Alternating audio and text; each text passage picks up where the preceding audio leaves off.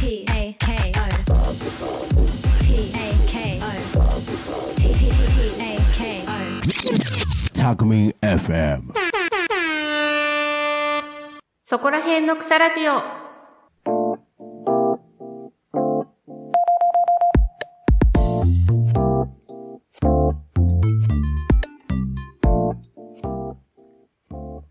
皆さんこんにちは、下野真奈です。埼玉県在住の私、下野が埼玉県の魅力を存分にお伝えする10分間です。埼玉県の埼玉県民による埼玉県のための番組。10分間どうぞお付き合いください。ということで始まりました、そこら辺の草ラジオ第9回目です。今回特集するのは、どこかの市町村ではなく、埼玉県ならではのあれこれご紹介できたらなと思っております。多分おそらく埼玉県にしかないものや事柄、こちらをご紹介していこうと思っております。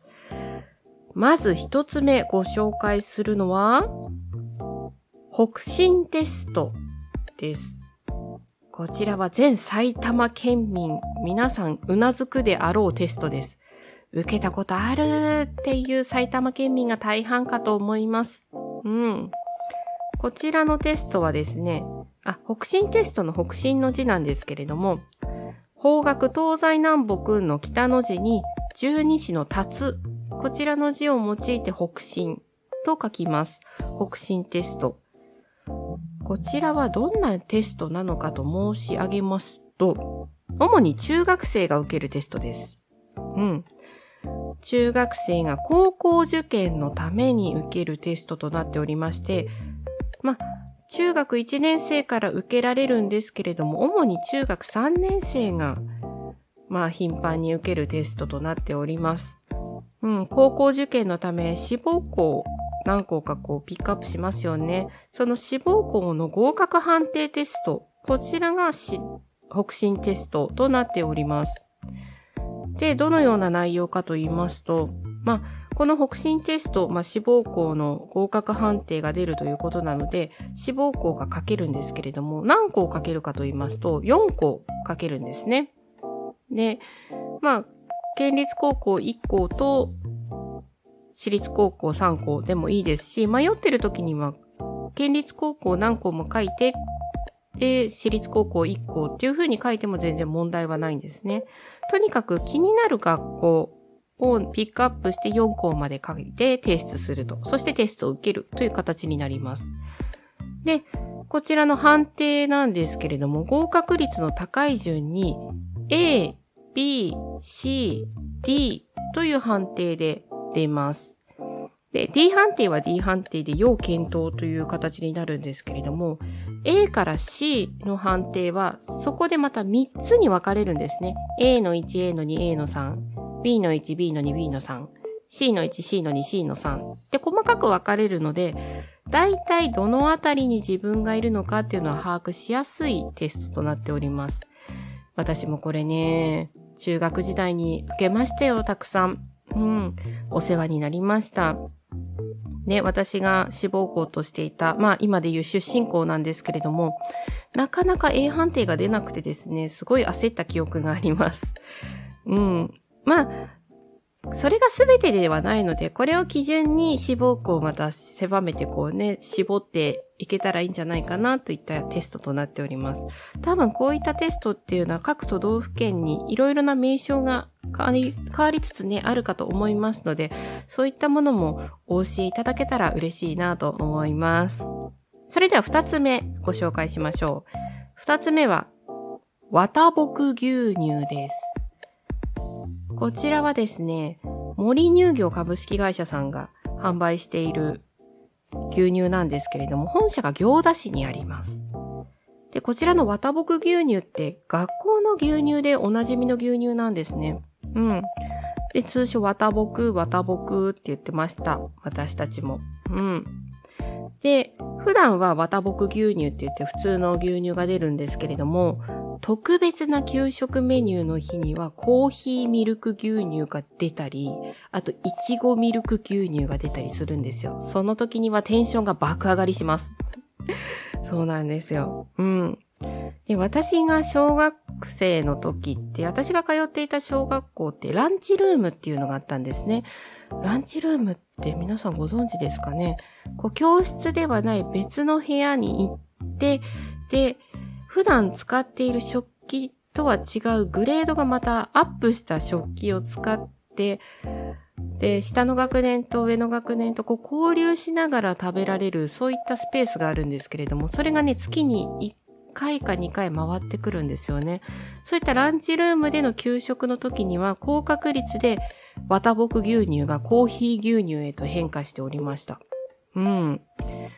でもね、小学生の時しかね、ランチルームっていう制度がなかったんですよね。うん。中学校はもう常に自分の教室で食べておりましたし、あと特別な日のメニューというと、まあ、給食最終日とかになりますかね。最終日でセレクト給食っていうのがありまして、そこでコーヒー牛乳だったり、いちごミルク牛乳だったりっていう風に変化していった、そんな記憶があります。でね、今はね、埼玉県内だけかもしれないんですけれども、スーパーやコンビニでも綿木牛乳が買えるんです。なので私もね、懐かしいと思いつつもね、こう、購入することがたまにあるんですよ。うん。ただね、このスーパーやコンビニで売られている綿木牛乳のパックの形と、給食で出てくるパックの形って、微妙に違うんですよね。そう。それがまた面白くてですね、給食で出てくる綿木牛乳のパックっていうのは、まあ、えー、4対3ぐらいの比率ですかね。ちょっと横に太い感じなんですけれども、スーパーやコンビニで売られているパックっていうのは、すごい縦長と言いますか、細長いパックなんですね。まあそういった違いもありつつ、それも楽しみながら、はい、買ったりしております。そんな綿木牛乳でした。そして3つ目ご紹介しましょう。3つ目は、これはね、埼玉県以外でもやっている地域があると小耳に挟んだことがあるのですが、一応ご紹介しますね。はい、元気ですっていう返事。これわかりますかね？あの、小学校の出席確認の時に、自分の名前を呼ばれた時、返事とともに、その日の健康状態を言うんですよ。なので、〇〇さんって言われたら、はい、元気ですとか、はい、喉が痛いです。はい、頭が痛いです。とか、はい、足が痛いです。とか、そういったことを言うんですよ。これは私当たり前のように小学校の時にはやってたんですけれども、これ埼玉県だけではないっていうのをね、最近知りまして、他の地域でもこの返事を取り入れている学校が、地域があるということなんですよね。私はこれは当たり前のようにやっておりました。で、先生はその出席確認と、その健康状態の記録が同時にできるので、そう、それで一つで済ませてたんですよね。出席も確認できるし、今日の健康状態を書いて、それを保健室にこう、ね、健康状態チェック表っていうのを、こう、保健室に持ってかなきゃいけないので、日直の人がね。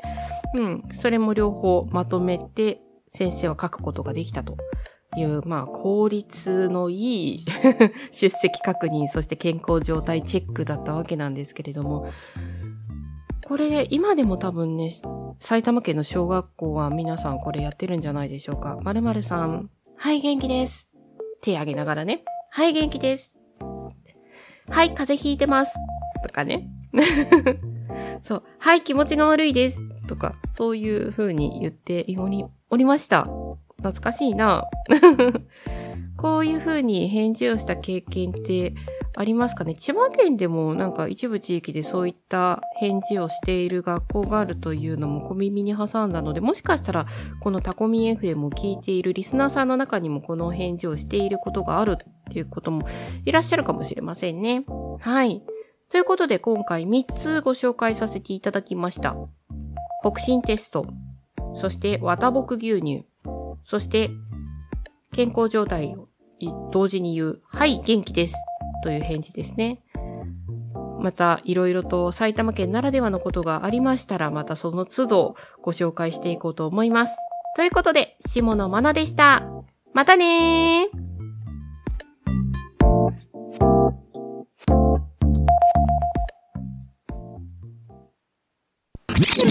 Talk Me FM